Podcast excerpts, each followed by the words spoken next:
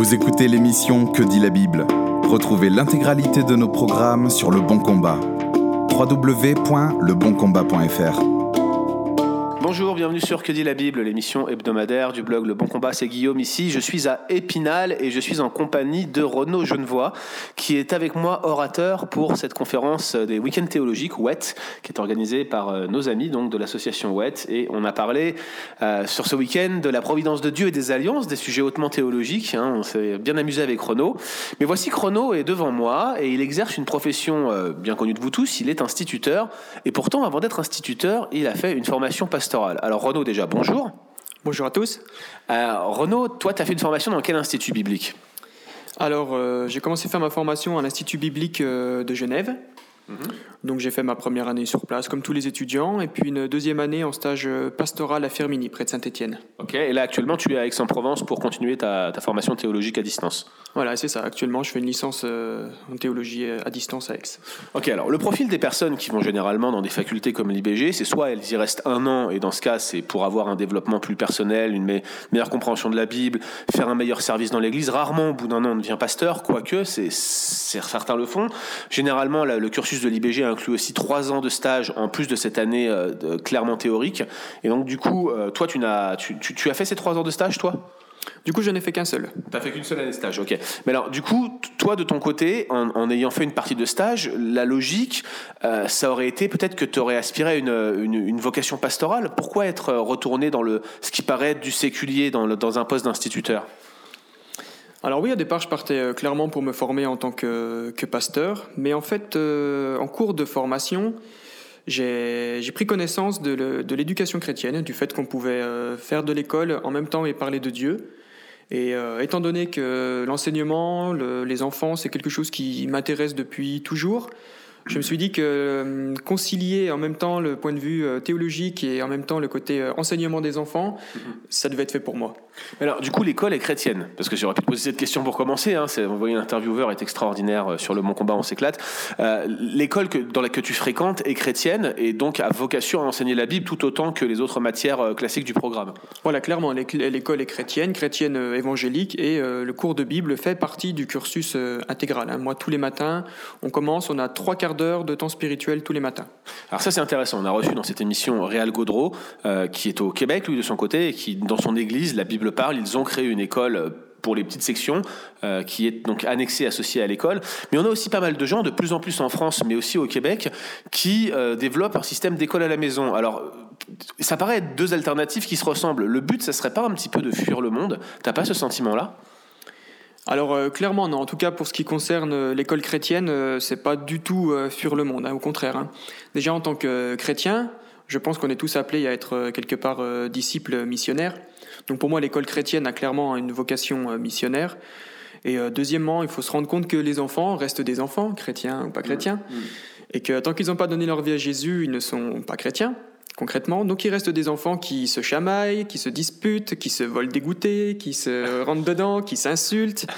Donc euh, franchement, euh, le monde est bien présent même dans une école chrétienne. C'est pas du tout ni une bulle, ni un hôpital, ni une fin en soi. C'est pas du tout une alternative pour, pour fuir le monde. Est-ce que tu privilégierais cette solution-là plutôt que l'école à la maison? Et pourquoi dans ce cas? Euh, Je pense que l'école à la maison, peut-être, manque déjà d'un point de vue de, contrôle Ouais. Ça peut être très bien fait. Hein, c'est particulièrement le cas au Québec, d'après ce que j'ai compris. Il y a zéro contrôle au niveau des, institutions du Québec. Par contre, en France, je pense que c'est quand même assez, euh, assez contrôlé. en fait, j'en ai aucune idée. J'en parle là dans cette émission, mais je me rends compte de mes lacunes en la matière. En France, il peut y avoir des contrôles, mais franchement, les, inspecteurs de l'éducation nationale vont pas venir frapper tous les 15 jours à votre porte pour voir euh, ce que vous faites avec vos enfants.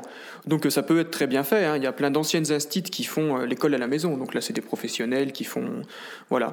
Après, je pense juste que point de vue de la dimension euh, sociale, alors il y a des enfants qui le vivent très bien. Il y a d'autres enfants que j'ai pu euh, voir qui étaient scolarisés, qui ont été déscolarisés en cours d'année et les copains manquent quand même. Mais dans les deux cas, est-ce qu'on n'aurait pas une espèce de forme de, monasticisme? Je sais que ça revient un peu la solution bénédictine là, qui, est, très invoquée ces dernières, euh, ces, dernières années. Est-ce qu'il n'y aura pas une, volonté quand même de, de, créer des structures qui normalement, historiquement, traditionnellement sont dévolues à l'État ou à la société? Est-ce qu'il y a un mandat réellement biblique pour créer des écoles chrétiennes? Ça, Je pose la question, non pas qu'on cherche un mandat pour tout, mais, mais tout de même, est-ce que réellement on n'est pas, euh, sans dire qu'on sort du monde, en train d'essayer de trouver des solutions alternatives à une vision du monde qu'on sent oppressante et qu'on veut pas adresser. T'as pas ce sentiment-là parfois? Non. Pourquoi? C'est parce que c'est ça l'idée aussi derrière. Oui. Euh, alors clairement non. Quand on étudie un petit peu l'histoire de l'éducation, en fait, on se rend compte que depuis le début, déjà les Juifs dans l'Ancien Testament enseignaient leurs enfants, mais même depuis le début du, christianisme, déjà les pères de l'Église s'intéressaient à l'éducation chrétienne. On peut retrouver plein de témoignages de Chrysostome, d'Augustin, même du fameux sévère euh, Jérôme mm. qui a fait la Vulgate, s'intéressait à l'éducation. Et euh, là, on a fêté les 500 ans de la Réforme. Mm.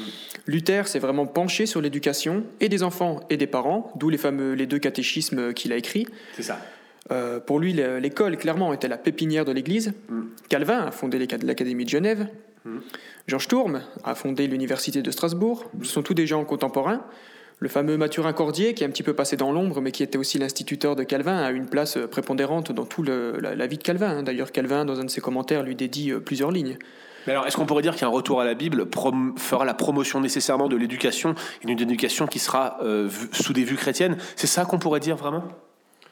Je pense en tout cas que l'éducation euh, chrétienne a vraiment une place. Euh, alors, pour être clair dans ma position, L'école chrétienne n'est pas une fin en soi. Je ne dis pas que tous les chrétiens doivent aller dans une école chrétienne, loin de là. Moi, je suis allé dans une école publique, je ne suis pas mort. Mhm. C'est une solution comme une autre. Tout comme l'église locale n'est pas une fin en soi.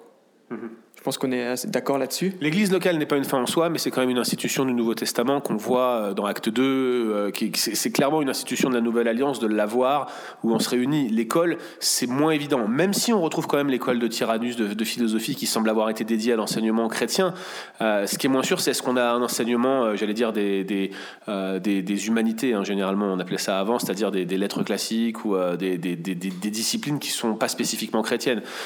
Dans une école, je suppose que de votre côté, c'est nécessaire. Vous êtes lié par contrat à l'État dans votre école? Non, pas du tout, non. Donc du coup, vous, vous enseignez quand même quelque chose qui ressemble de près ou de loin au programme scolaire. Est-ce que euh, et, donc en, enseignant le programme scolaire, vous avez envie quand même de rester euh, connecté à la société d'une manière ou d'une autre, ce qui, ce qui, ce qui tranche avec des solutions plus radicales comme l'école à la maison quand même, j'ai le sentiment. Oui, bah de toute façon, il faut quand même euh, se dire que les enfants vont au bout d'un moment sortir de l'école chrétienne. Mhm. La plupart vont jusqu'au primaire, donc vont intégrer un système normal. On doit aussi, euh, on doit en premier leur apporter Dieu, mais on doit aussi leur apporter les connaissances dont ils auront besoin pour euh, vivre une bonne vie. Quels avantages ça a de mettre un enfant dans une école primaire comme ça, sur un, premier parcours en fait chrétien? Ça a des avantages que tu pourrais nous souligner? Oui, clairement. Pour les enfants, surtout des enfants qui sont en difficulté, euh, le fait que les classes soient plus petites, ça nous permet d'avoir un suivi euh, beaucoup plus euh, individuel mhm. des enfants. Ça permet d'avoir une pédagogie, une approche différente. Mhm. Ça permet d'avoir beaucoup plus de liberté. Ça permet d'avoir beaucoup plus d'écoute, d'échange avec les enfants et avec les parents à la fin des cours. Donc c'est vraiment... Euh, et puis on est chrétien, donc on a une vision de... Je ne suis pas l'enseignant, l'autorité, moi dans ma salle de classe. Mhm. On est tous égaux ontologiquement. Et euh, donc je suis l'autorité en tant qu'enseignant, mais euh, les enfants, c'est leur salle de classe. Donc c'est à eux aussi d'apprendre des initiatives, de prendre des décisions. Donc je pense que ça responsabilise aussi beaucoup les enfants. Moi après, si je peux donner mon point de vue personnel, ce que j'aime dans l'école chrétienne, c'est le fait de me dire qu'en face de moi, j'ai peut-être euh, des futurs Jean Calvin. j'ai peut-être des futurs pasteurs, des futurs théologiens, des futurs missionnaires. J'ai peut-être aussi des futurs coiffeurs ou garagistes qui vont évangéliser euh, des dizaines et des dizaines de personnes. Mm. Et euh, moi, dans ma salle de classe, je veux dire, je ne me prends pas vraiment pour un instituteur qui est enfermé dans un monastère à enseigner simplement des, enfants. C'est de l'éducation chrétienne. C'est pas que de l'instruction chrétienne. Donc je suis pas là pour rajouter Dieu comme un petit un petit pins par-dessus un cours de français ou un cours de maths. Le, français et les maths découlent de Dieu. Hmm.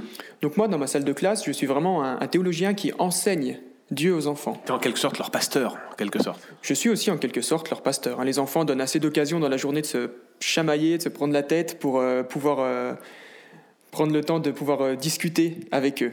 Hmm. Mais aussi dans la salle de classe, tous les enfants ne sont pas forcément issus de familles chrétiennes, ne connaissent pas forcément Dieu.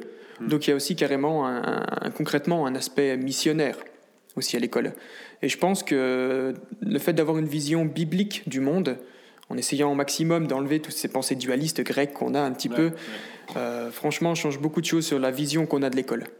Alors, donne-nous un exemple de comment ça se passe. Je veux dire, bon, le, programme, tout le monde est passé par l'école primaire. On sait que c'est la partie euh, qui va être euh, la, plus, la plus importante en termes de, contenu pour, pour coller au contrat que vous avez avec une société qui, même si vous n'êtes pas sous contrat, vous voulez quand même préparer ces jeunes à, à la suite. Mais l'enseignement biblique qui est si important, comment ça se passe dans ta classe? Alors moi j'ai choisi de faire un programme, alors le lundi c'est un culte en commun avec toutes les classes, un peu light, surtout de la louange, etc.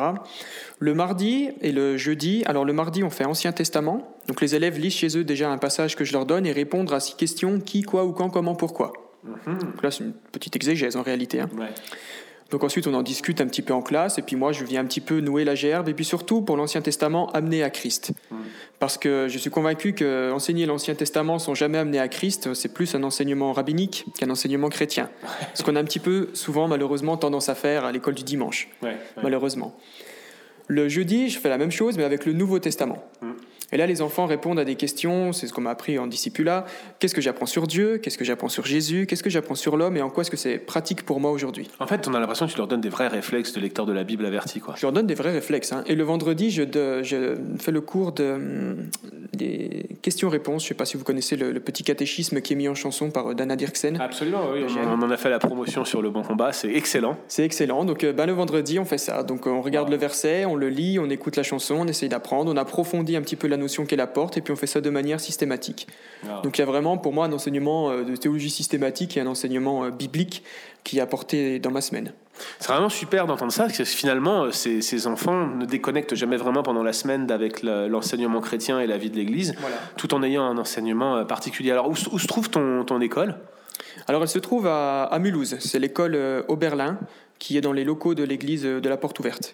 Cette école, euh, est-ce qu'il y a d'autres exemples d'écoles comme ça en France ou Je sais que Dani Amo avait comme projet d'en développer pas mal dans, toute la francophonie. Que, où est-ce que ce projet en est? Bah écoute, les, écoles se développent beaucoup, hein. si je ne dis pas de bêtises, ils s'en est ouvert un peu plus d'une quinzaine ces deux dernières années, alors qu'il n'y en avait que 15 en France, ce qui fait une augmentation du double en deux ans. c'est extraordinaire. Est-ce que, est, est, que tu penses que cette croissance ça va continuer sur le même trend ou euh? Moi, j'en suis convaincu. Aujourd'hui, l'éducation chrétienne s'était un peu enfermée dans les milieux charismatiques adventistes. Mhm. Et aujourd'hui, les milieux évangéliques plus conservateurs, dont je fais partie, commencent de se tourner vers l'éducation chrétienne. Et je pense que quand ils auront pris la pleine mesure de ça, ça va vraiment exploser. Parce que j'ai vraiment la conviction, aujourd'hui, on met vraiment le paquet sur les jeunes. Il faut des groupes de jeunes, il faut des GBU, il faut des feux. Alors c'est très bien, mais pourquoi on ne s'occupe pas des enfants avant Oui, c'est le peuple négligé. Hein. C'est euh, le peuple négligé. Alors qu'on sait, sait concrètement que les enfants, c'est jusqu'à 6 ans qu'ils font vraiment leur personnalité. Mm, mm, mm. J'ai envie de dire, les GBU, les feux, c'est très bien, mais c'est presque trop tard on arrive après la bataille en quelque sorte. Bah écoute, merci Renaud euh, pour ces éléments. C'est vraiment génial de voir cette perspective de, de, de, de, voir que peut-être une école chrétienne serait utile, en tout cas pour enseigner et maintenir les bases de la Bible à des enfants sur cette tranche d'âge que tu cibles. Et c'est vraiment intéressant de savoir que, euh, que c'est des initiatives comme ça qui se multiplient en France. On aura certainement l'occasion de t'entendre à nouveau sur Que dit la Bible, sur le bon combat. Et puis, bah, puisque c'est notre dernière journée, on pense bien à Renaud qui enseigne cet après-midi sur la providence de Dieu. Merci à toi, Guillaume. Merci beaucoup, à très Au revoir. Merci d'avoir écouté cet épisode de Que dit la Bible. Retrouvez l'intégralité de nos programmes sur Le Bon Combat. www.leboncombat.fr